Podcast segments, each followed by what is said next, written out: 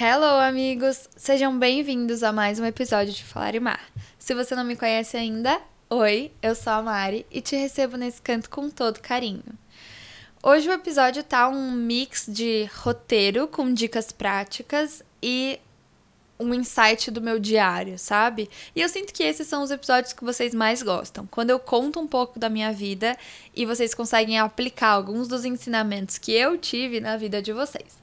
Então, antes da gente começar esse papo, que vai ser sobre trabalho e carreira, eu queria te lembrar de seguir o Falarimar nas redes. É arroba no Instagram, que é onde a gente troca ideias, eu posto trechos do episódio, posto quotes que tenham a ver com o que a gente falou. No TikTok eu vivo tagarelando também, e lá é arroba Mari. E você ainda pode acessar o site do Falarimar, que é falarimar.com, para assinar a newsletter, ouvir o episódio gratuito gratuitamente e também conhecer um pouco mais de mim. Eu queria lembrar que se você estiver ouvindo no Spotify, você pode deixar uma review de 5 estrelas ou um comentário aqui abaixo do episódio. A mesma coisa no Apple Podcasts. Manda esse episódio para alguém que você acha que merece ouvir e sem mais delongas, vamos entrar no papo de hoje. Esse episódio podia se chamar assim: me demiti. E aí seria um grande clickbait. Apesar de ser exatamente o que aconteceu. Eu de fato me demiti e quero contar um pouco dessa jornada para vocês, porque desde o processo de ir até a sala da gerente e falar eu quero me demitir, até, enfim, tudo que eu pensei, sei lá, é tudo muito estranho. E é uma sensação estranha estar trocando algo que é tão certo e cômodo por algo tão incerto do futuro, sabe? A gente também vai falar sobre isso aqui hoje. A real é que grande parte de vocês já me acompanha aqui há tanto tempo que eu sinto que vocês tão por dentro das fases da minha vida, sabe? Eu comecei o Falar Mar na pandemia, aí eu tava afastada das atividades, tinham várias questões com Covid, medo da doença. Depois eu fui me formar e fiquei muito nervosa de virar médica, e tem episódio sobre isso também. Vocês participaram dessa crise existencial. Aí eu entrei no meu primeiro emprego, vocês participaram disso. Eu tive vários aprendizados e vivências com pacientes que me fizeram pensar. Também está documentado aqui. E agora que essa é uma nova fase, eu sinto que nada mais justo do que contar um pouquinho para vocês sobre a minha vida e depois falar o que eu tenho aprendido com isso. Para quem chegou agora, eu sinto que eu preciso fazer um passadão de quem sou eu profissionalmente, assim. Mas eu me limitei a um minuto para poder explicar tudo isso, porque senão eu juro, eu fico aqui 30 minutos falando sobre toda a linha nada reta da minha carreira até hoje. Isso porque eu só tenho dois anos de formada. Enfim, então vamos lá. Bom, eu sou médica, me formei no final de 2021 e logo em janeiro de 2022, eu já estava dando alguns plantões e fui contratada em um posto de saúde. Sabe o postinho, a UBS, que tem perto da casa de todo mundo? Eu me tornei uma médica de posto e é o meu trabalho CLT há quase dois anos. Há um ano e dez meses, para ser honesta. Eu, enquanto eu fiquei esses dois anos trabalhando lá, eu continuei dando plantões e também estudando. Estudando tanto a medicina que eu precisava para atender adultos, gestantes, crianças, pau para toda a obra lá no posto, assim como também continuei os estudos focados em provas de residência para passar numa prova e virar especialista. Nesse período, eu também cursei uma pós-graduação com o Dr. Eric Slywich de análise de exames laboratoriais e metabolismo. E foi assim a minha grande paixão, porque é de fato o que eu gosto de estudar. Eu me formei em junho desse ano, recebi meu certificado e tô muito feliz porque realmente eu acho que assim, de tudo que eu já estudei até hoje, a pós é o que tá mais alinhado comigo e foi onde eu, eu mais aprendi, assim. Aprendi coisas que não te contam na faculdade e que talvez não me contem nem na residência. Então, tô super orgulhosa de mim nesse sentido. Bom, nossa, vai dar mais de um minuto.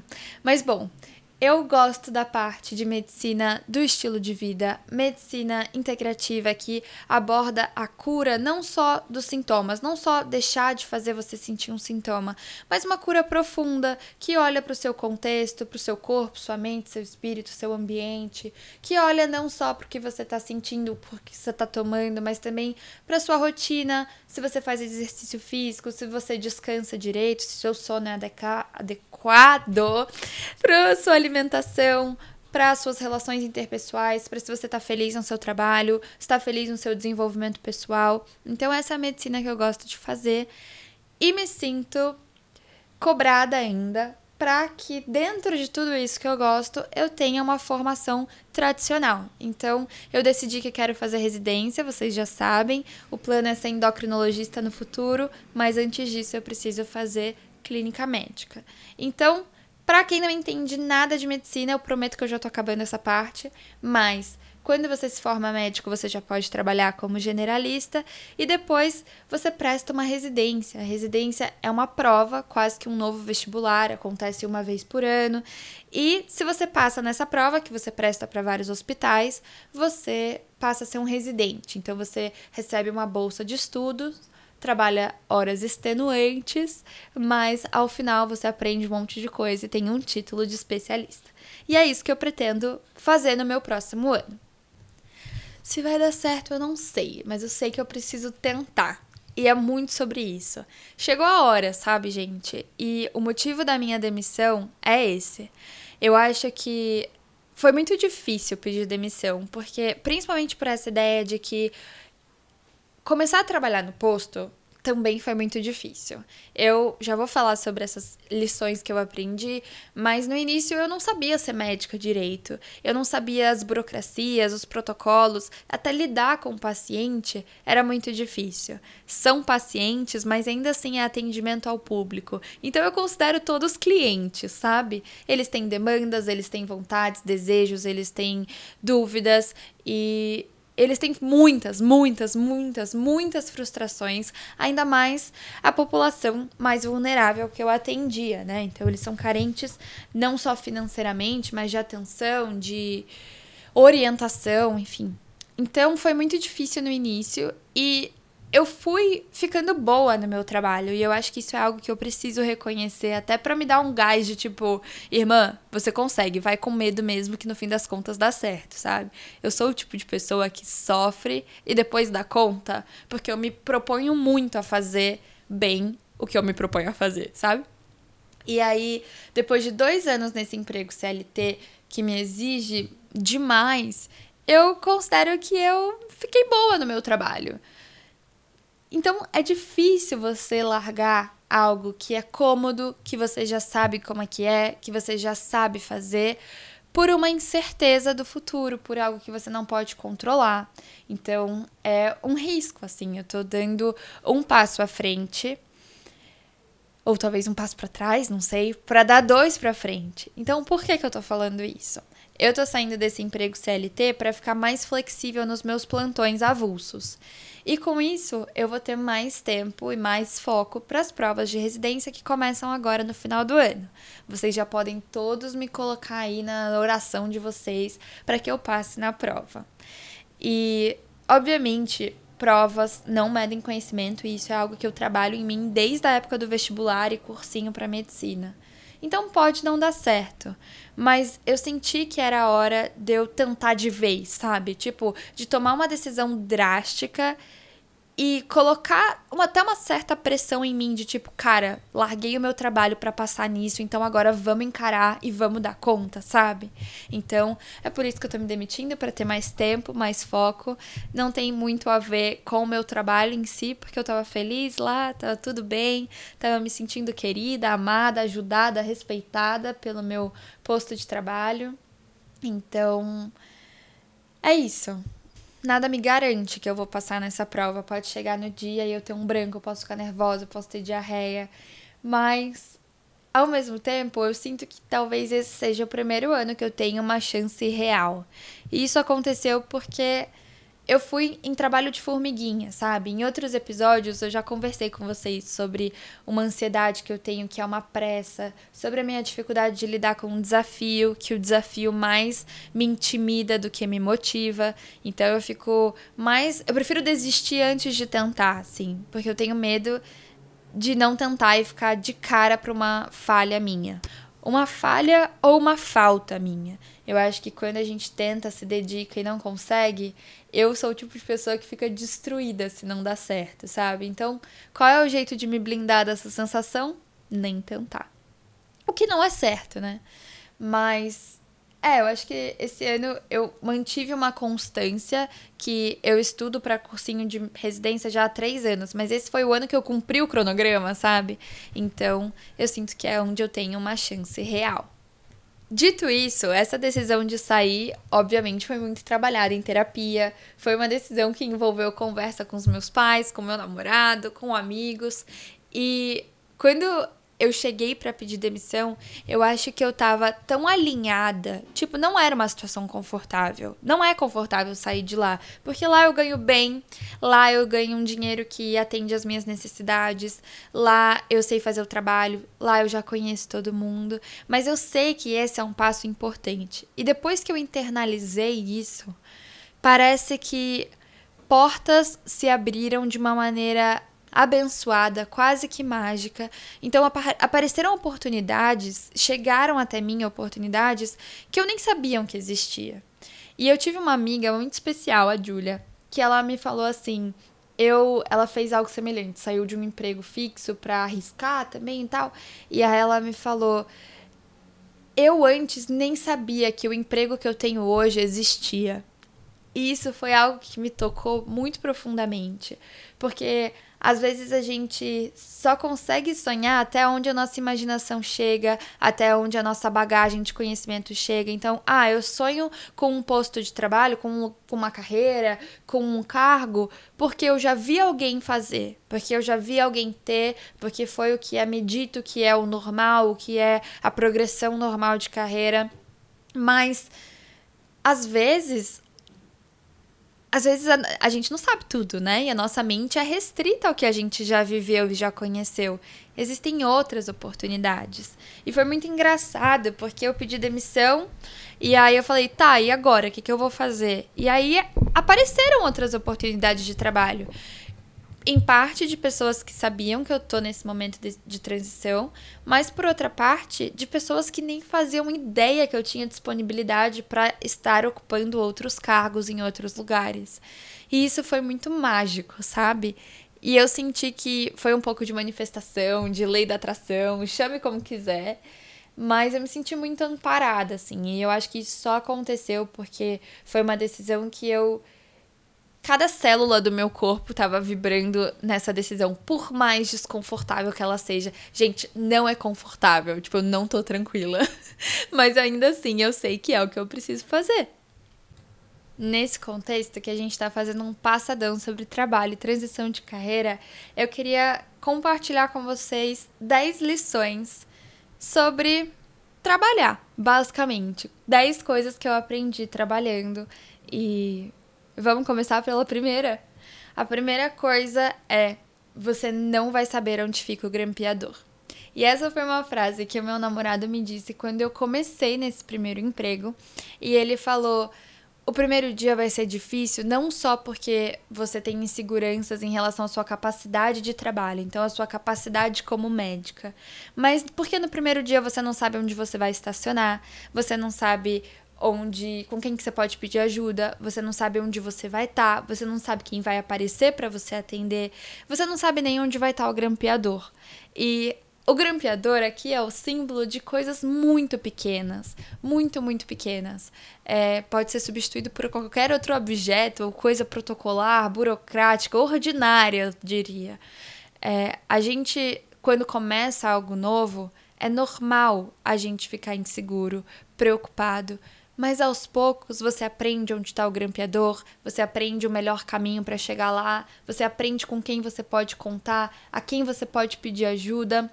Então, essa frase me trouxe uma tranquilidade muito grande, que, tipo, ao mesmo tempo que é aterrorizante não saber, meu Deus, eu não vou saber nem onde está o grampeador, ao mesmo tempo, isso não diz respeito a mim, só diz respeito ao novo, a essa nova situação que eu me coloquei. E aos poucos, da mesma forma que eu vou aprender a gaveta que fica o grampeador, eu vou aprender também como ser boa no meu trabalho. E eu sou muito do time de quem acredita que a gente não faz nada sozinho. Então a segunda coisa que eu aprendi é aprenda a pedir ajuda, saiba pedir ajuda. Durante toda a minha formação na medicina, eu fui a pessoa que tinha medo de levantar a mão e fazer uma pergunta, porque eu achava que isso falava sobre a minha incapacidade.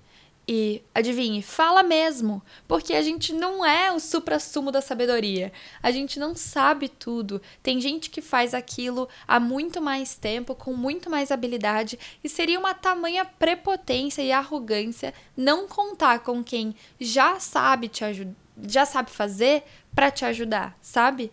Então, da mesma maneira que eu acho que a gente aprende tanto quando a gente ouve pessoas, compartilha histórias, por que, que no campo profissional eu tinha tanta dificuldade de pedir ajuda e admitir que eu não sabia algo, sabe? Eu achava que eu ficava muito preocupada com o julgamento alheio. Eu acho que eu me julgo por não saber principalmente quando diz respeito à medicina. Eu me julgo por não ter aquela informação na ponta da língua. Então eu achava que a pessoa para quem eu fosse pedir ajuda ia me julgar da mesma maneira, sabe? E isso foi muito ruim no início, mas quando eu me vi ali, gente, sério, totalmente perdida, não sabia o que fazer com o paciente, não sabia o que fazer para mandar ele pro lugar XPTO. Tipo, quando eu me vi perdida, eu falei: ou eu supero esse meu medo ou eu vou eu vou literalmente causar um dano pela minha prepotência em achar que eu tinha que saber de tudo, sabe? Sem contar que é uma autocobrança absurda você achar que você tem que ser o bonzão e saber de tudo logo de cara. Então, a partir do momento que eu comecei a ter sucesso nos meus pedidos de ajuda, ninguém me xingou de burra, ninguém fez cara feia, ninguém, sabe? Pelo contrário, as pessoas me ajudavam e depois perguntavam: "E aí, conseguiu?". Ah, e aí isso gerava um papo e foi assim que eu fui fazendo amigos, inclusive, no meu lugar de trabalho. Isso me faz entrar no terceiro ponto, terceira lição que eu aprendi sobre trabalho quando eu comecei a trabalhar. Saiba em quem você vai confiar eu sou um livro aberto, não é à toa que eu tenho um podcast na internet. E às vezes a gente se abre muito de cara desnecessariamente para quem não nos conhece por inteiro ainda. Então, cuidado com a sua ingenuidade de achar que todo mundo vai entender, todo mundo vai ter o bom senso de perceber o seu próprio bom senso. Então, não é assim que acontece. Existe Acho que em qualquer lugar que você vai trabalhar existe fofoca, boato, existe grupinho, panelinha. Então, saiba em quem você vai confiar. Eu acho que se abra, se doe aos poucos, sabe? Deixe as pessoas te conhecerem aos poucos e se dê o tempo de conhecer as pessoas aos poucos também. Então, isso foi algo que eu aprendi. Outra coisa que eu aprendi é polêmica, mas é selecione quem você quer quem das pessoas do seu trabalho você quer que saibam sobre a sua vida pessoal.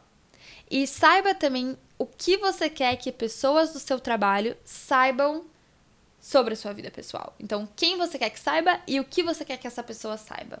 E isso é muito forte para mim é, eu nunca me achei, nunca achei que eu ia estar numa situação dessa, mas eu, quando eu comecei a trabalhar, senti necessidade de fechar o meu Instagram, senti que eu queria guardar as coisas um pouco mais para mim, senti que eu não queria que a pessoa comparasse a minha vida com o meu trabalho, e eu acho que quando a gente fala de um país tão desigual, isso pesou muito para mim, tô sendo muito honesta, assim. Isso pesou muito para mim, sabe? Eu não queria ser julgada ou julgada como competente ou falta de competência a partir do que eu fazia fora do meu período de trabalho, sabe? Então, meio polêmico esse, mas foi algo que eu senti necessidade, assim, quando eu comecei a trabalhar e eu jamais imaginava. É, a quinta coisa é um pouco mais técnica, mas automatize seus processos o máximo possível. Então, dentro do seu trabalho, tente automatizar com a ajuda de aplicativos, tecnologia, computador, rotinas, é, posicionamento de objetos, objetos que estejam ao seu alcance, tente automatizar os seus processos. Para quem é da área da medicina, uma das coisas que mais me ajudou no posto, em que a gente tem 15 minutos para atender uma paciente, foi ter um computador. É lógico, isso é muito bom, mas ter no computador os meus modelos de consulta. Então eu já tinha escrito grande parte da minha consulta e só ia mudando os dados como se fosse preencher um formulário, sabe? Então eu já tinha é, o que eu tinha que perguntar para uma criança, o que eu tinha que perguntar para uma gestante, eu tinha algumas alguns copias e cola, sabe? Um Ctrl C, Ctrl V. E isso me acelerava muito, isso me ajudava muito e me dava uma sensação de segurança, de que tipo, não, apesar de cada um ser um, cada um tem suas peculiaridades, suas necessidades, suas frustrações, a consulta em si eu sei fazer. Então, mesmo quando aparecia um desafio, mesmo quando aparecia algo que eu não sei, não era assim eu não me desesperava porque não é tudo que eu não sei. Eu sei várias coisas. Talvez eu não saiba aquela parte da consulta, aquela parte da, do incômodo da pessoa eu não saiba resolver. Mas eu o grosso eu sei. E aí, ter um modelo me ajudava muito, me dava muito essa sensação de segurança. Sem contar que você fica super mais ágil, então sobra tempo para você fazer uma consulta com mais conversa, perguntar mais coisas, fazer uma piada, dar um, dar um sorriso, você não fica tão ali hiper focado em em executar a tarefa que pode ser automatizada. Eu não sei se como isso seria aplicado em outras áreas, mas para mim no consultório faz muito, muito sentido. E aí, conforme eu fui trabalhando, eu também percebi que eu posso ser um tanto sistemática, assim eu percebi que eu criei um modelo de execução de tarefas. Então, eu tinha uma sequência de perguntas, por mais que, óbvio, de um para o outro varia, né? Porque cada paciente é um, como eu falei. Eu tinha uma sequência, assim, uma ordem. Então, eu primeiro pergunto isso, depois eu faço esse exame físico, depois eu volto e pergunto isso, depois eu explico dessa maneira. Então, às vezes, quando eu vou explicar exames, eu sei, eu tenho frases quase que decoradas ao longo da minha consulta que me ajudam muito a me nortear, assim, sabe? Eu não fico tão perdida. Eu acho que isso tem muito a ver também com a repetição. Eu atendi tantos pacientes hipertensos, tantas crianças menores de um ano ao longo desses dois anos, que eu também já sei quais são a maioria das necessidades de uma criança, de um hipertenso e por aí vai. Então, eu acho que ter essa rotina, ter essa lógica mental, sabe? Tenha um, um, um roteirinho na sua cabeça para as coisas que você faz no seu trabalho, para você não ficar tão perdido, se é que faz sentido. O sétimo também é polêmico, vou até beber uma água.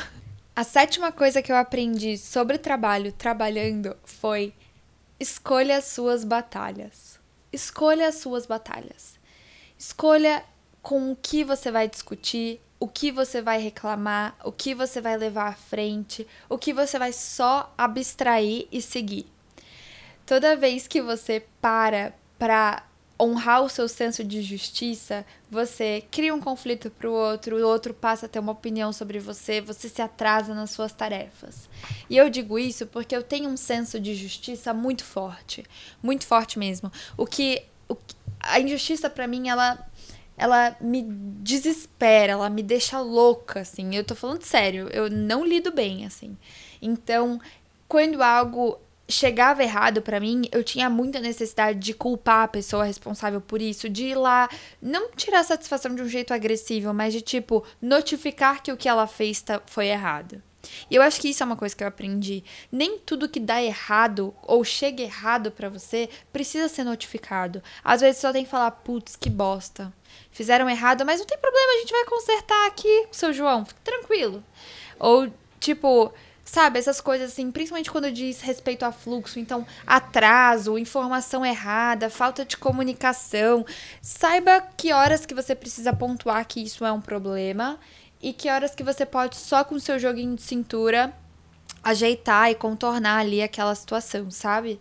E eu acho que isso tem muito a ver também com a imagem que você vai passar para os outros. Senão você fica uma reclamona, metódica, você fica baderneira. Então, assim, é, as pessoas acabam ficando receosas até com você, sabe? Eu tenho assim, eu acho que ser um tanto exigente é bom porque as coisas chegam para você mais organizadas e as pessoas sabem que você tem um critério a ser atingido, assim. Então isso é uma coisa legal. Mas por outro lado, sabe, você não queira sempre é, desmerecer o trabalho alheio. Porque, eventualmente, você também se confunde, você também se complica, você também informa algo errado. E aí, se você é muito é, metódico, exigente com o trabalho do outro, espere a mesma coisa, sabe? Eles também vão ser exigentes e metódicos com o seu trabalho, e aí você vai ter que responder por isso. Então, erros acontecem, injustiças existem mesmo, É, falta de comunicação é o que mais tem. Então, acho que é muito isso. Controle o seu senso de justiça, controle o que você vai falar pro seu chefe. Nem tudo seu chefe precisa ficar ciente, sabe? Então, acho que esse é um aprendizado que eu tive. Unindo a isso, acho que esse é um aprendizado para a vida. A oitava coisa que eu aprendi sobre o trabalho trabalhando é saiba ouvir, mesmo se você não concordar. Quando você lida com muitas pessoas diferentes, sejam colegas de trabalho, seja pacientes, seja clientes, para todos os serviços prestados, você acaba lidando com muitas pessoas diferentes. Então a gente tem que ter cuidado com a nossa intolerância, assim. Às vezes as pessoas vão estar tá falando absurdos para você, que para ela não é tão absurdo assim. Então saiba ouvir se você for uma pessoa expressiva que nem eu, saiba não fazer careta, saiba não entrar na onda da pessoa que tá falando algo com que você não concorda. Nem tudo precisa ser debatido. E, gente, isso, isso é um aprendizado porque parece óbvio quando eu falo, mas pra Marianinha, quando começou a trabalhar, não era. E muitos atritos poderiam ter sido poupados se eu não tivesse gastado saliva em alguns debates, se eu não tivesse sequer engajado em alguns comentários que eu recebia de pacientes, de colegas de trabalho.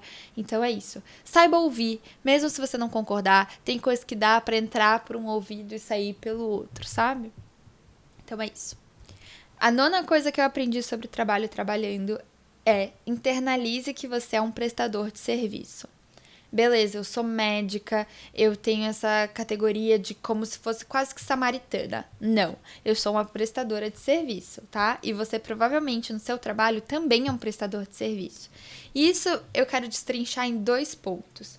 O primeiro é: você faz atendimento ao cliente. Então você precisa saber ser cordial, você precisa saber é, os seus limites, você precisa ter um jogo de cintura para lidar com quem às vezes não tá tão feliz com você ou com o sistema. Então, apesar de tudo, é um atendimento ao cliente.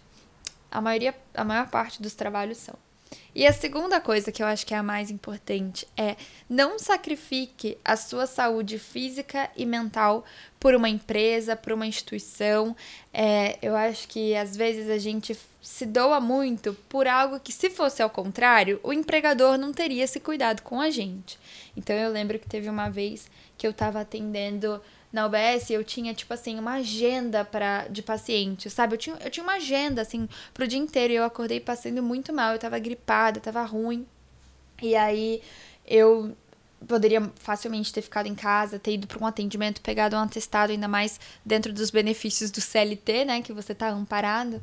Mas eu fui, eu fui lá porque ah, enfim, porque eu não queria desmarcar a agenda, achei que iam ficar bravos comigo, não queria sacanear os pacientes que estavam esperando pela consulta, tarará. E aí eu só fui parar de atender quando eu comecei a ter falta de ar dentro da sala de, de atendimento e concluí, depois fiz um teste que eu tava com Covid. Então, assim, não sacrifique o seu bem-estar por uma instituição, porque o que aconteceu depois disso? Todo mundo virou para mim e falou assim: Nossa, você não devia nem ter vindo. Primeira coisa, você se sente um trouxa. Segunda coisa, outro médico atendeu, outro agendamento foi feito, o paciente foi remanejado. Então, assim, tem coisas que você não precisa se colocar nessa situação horrorosa, sendo que tudo tem um jeito, sabe? É, e, e, eu acho que isso também vale muito para saúde mental, sabe? Às vezes não leve alguns estresses do trabalho para casa. Tem coisas que são regras da instituição e não vai ser você, Alecrim Dourado Mariana, no caso, que vai mudar. Então saiba também, sabe, se submeter a alguns protocolos para que a sua saúde física e mental não seja comprometida. Eu acho que eu tenho essa coisa, um aprendizado de terapia de tipo, não queira ser o bandeirante, sabe? O que vai chegar e explorar as novas terras e mudar todo o sistema. Tem coisas que a gente tem que jogar conforme o jogo, dançar conforme a dança. O meu namorado, se ele estiver ouvindo esse episódio, ele vai morrer de orgulho, porque a maioria desses aprendizados aconteceram porque assim, eu tive uma crise com algum desses pontos, fiquei hiper fora de mim, fiquei chorosa, ou fiquei brava, ou quis desabafar com ele. E aí ele sentou e falou: Linda, deixa eu te ensinar uma coisa. Eu tô no mercado de trabalho há, sei lá, 200 anos mais que você, porque ele começou a trabalhar muito antes. Deixa eu te explicar como o mundo corporativo funciona. E mesmo a UBS, ou plantão, ou a loja, sei lá, qualquer lugar, não sendo um mundo corporativo, ainda assim existe uma hierarquia, existem regras, existem fluxos, e isso foi algo que eu fui aprendendo aos poucos. Por último, e eu diria que mais importante, a décima coisa que eu aprendi sobre trabalho trabalhando é: tenha uma válvula de escape e lembre-se, você não é o seu trabalho. Não se deixe reduzir ao seu trabalho, porque quando te tiram o trabalho, precisa sobrar mais coisa. Sobre a sua personalidade, sobre a sua rotina, você não pode reduzir o seu dia a dia às suas horas de trabalho. Então eu acordo, vou pro trabalho, como e durmo. Não seja esse tipo de pessoa. E você também não pode ser hiper identificado com a função ou a posição que você ocupa dentro do seu trabalho. Qual é o seu hobby? O que, que você gosta de fazer? Quem você é para além disso? Quais são seus interesses? Quais são suas angústias? Então, eu batalho todo santo dia da minha vida para me afirmar como muito mais que médica. A Mari é muitas coisas e também médica. Então, eu acho que isso é muito importante porque às vezes quando você está hiper identificado com o trabalho, o seu senso de validação, merecimento, tá tudo muito atrelado à função que você desempenha. E aí quando o trabalho não vai tão bem, isso vira uma crítica pessoal a você, vira um ataque pessoal a você e você não fica legal, sabe? Sendo que eu acho que a gente tem que separar o trabalho de nós mesmos. Sem contar que assim, precisa haver um tempo para o descanso, precisa haver tempo para o lazer, para falar sobre outras coisas que não são só trabalho. Então, meus colegas queridos amigos médicos, vocês têm outros assuntos além de medicina? Pelo amor de Deus, vocês saem pro café, pra balada, pro bar e continuam falando de paciente. Tipo, não. Não deixe que seus assuntos sejam reduzidos ao seu trabalho ou ao que você faz, sabe? Ai, meu Deus, isso me irrita muito. Então, é isso, tem uma válvula de escape, porque trabalhar é estressante, trabalhar às vezes é injusto, às vezes você faz mais que o outro, às vezes você faz e o outro que é elogiado, não você, às vezes você é desconsiderado, às vezes você é olha só, substituído. Então, não esteja hiper identificado com o seu trabalho ou a posição que você ocupa. Uau, amigos! Quem gostou, bate palma. Completamos os 10 lições que eu aprendi sobre trabalho trabalhando. Eu acho que esse vai ser o título do episódio, inclusive. É, eu acho que esse foi um grande passadão. Eu, se vocês quiserem, posso fazer um episódio sobre aprendizados médicos. Eu, se, você, se tiver um público, né, médico que quer saber o que, que eu aprendi trabalhando dois anos no posto e dicas que eu tenha para dar, eu vou ficar muito feliz de fazer esse episódio, mas eu sei que ele não é aplicável a todo mundo. Então, por isso que eu quis fazer de uma maneira mais genérica e contar para vocês que quando a gente está terapizado, alinhado, as coisas funcionam, fluem é, dá medo mesmo, sabe? Mudar de fase de vida, fazer uma transição de carreira, mudar de emprego. Ou isso não só para trabalho, mas em relacionamento, em, em, onde você mora. Enfim, mudar, no geral. Mudanças. Dão medo mesmo. E às vezes a gente precisa ir, mesmo desconfortável e mesmo com medo. Quando eu pedi demissão, eu repito, eu não estava confortável e eu não tô até hoje. Vai ter uma mudança no meu painel financeiro, vai ter uma mudança na minha rotina, vai ter uma mudança no meu senso de propósito. Enfim, várias coisas vão mudar até no jeito que eu me apresento, porque eu não sou mais médica de posto, que era algo que eu falava com muito orgulho como uma grande defensora do SUS. Mas, mesmo sendo desconfortável, eu vou encarar, porque eu acredito que neste momento é o que vai ser bom para mim. E olha só que coisa maravilhosa a gente sempre pode mudar de ideia. Então, caso tudo não vá conforme o meu plano, porque a vida nem sempre é assim, ela não é linear, eu ainda assim posso voltar atrás, eu posso mudar de ideia, eu posso atender em outro lugar, as portas vão se abrir e essa é uma certeza que eu confio em Deus que estarei super apanha apanhada, não, meu Deus, amparada. Amém. Então, é isso. Deixa eu ver o que mais eu tenho para falar. Ah, lógico, preciso recapitular. Se você quiser agendar uma consulta comigo, o link tá no site do Falarimar. Lá quando você clica em falarimar.com já aparece agende sua consulta, ou então quando você clica no médica, vai ter lá onde agendar sua consulta, você consegue acessar o meu currículo e até ler o meu TCC, que foi uma coisa que me pediram de uma outra vez e eu gostei muito de compartilhar com vocês. Então, os atendimentos vão acontecer por telemedicina. A gente consegue combinar um horário bom para mim e para você, para ter uma conversa bem legal que englobe todos os pilares da sua saúde. E com certeza, se tiverem ouvintes pacientes, eu vou ficar ainda mais feliz de te conhecer nesse nível. Então, eu acho que é isso. Eu falei demais, meu Deus do céu. espero que vocês tenham gostado desse episódio. Eu tava com saudade de sentar e tagarelar infinito. E espero que vocês tenham se sentido mais próximos de mim e eu acho que é isso. Mil beijos e até a próxima.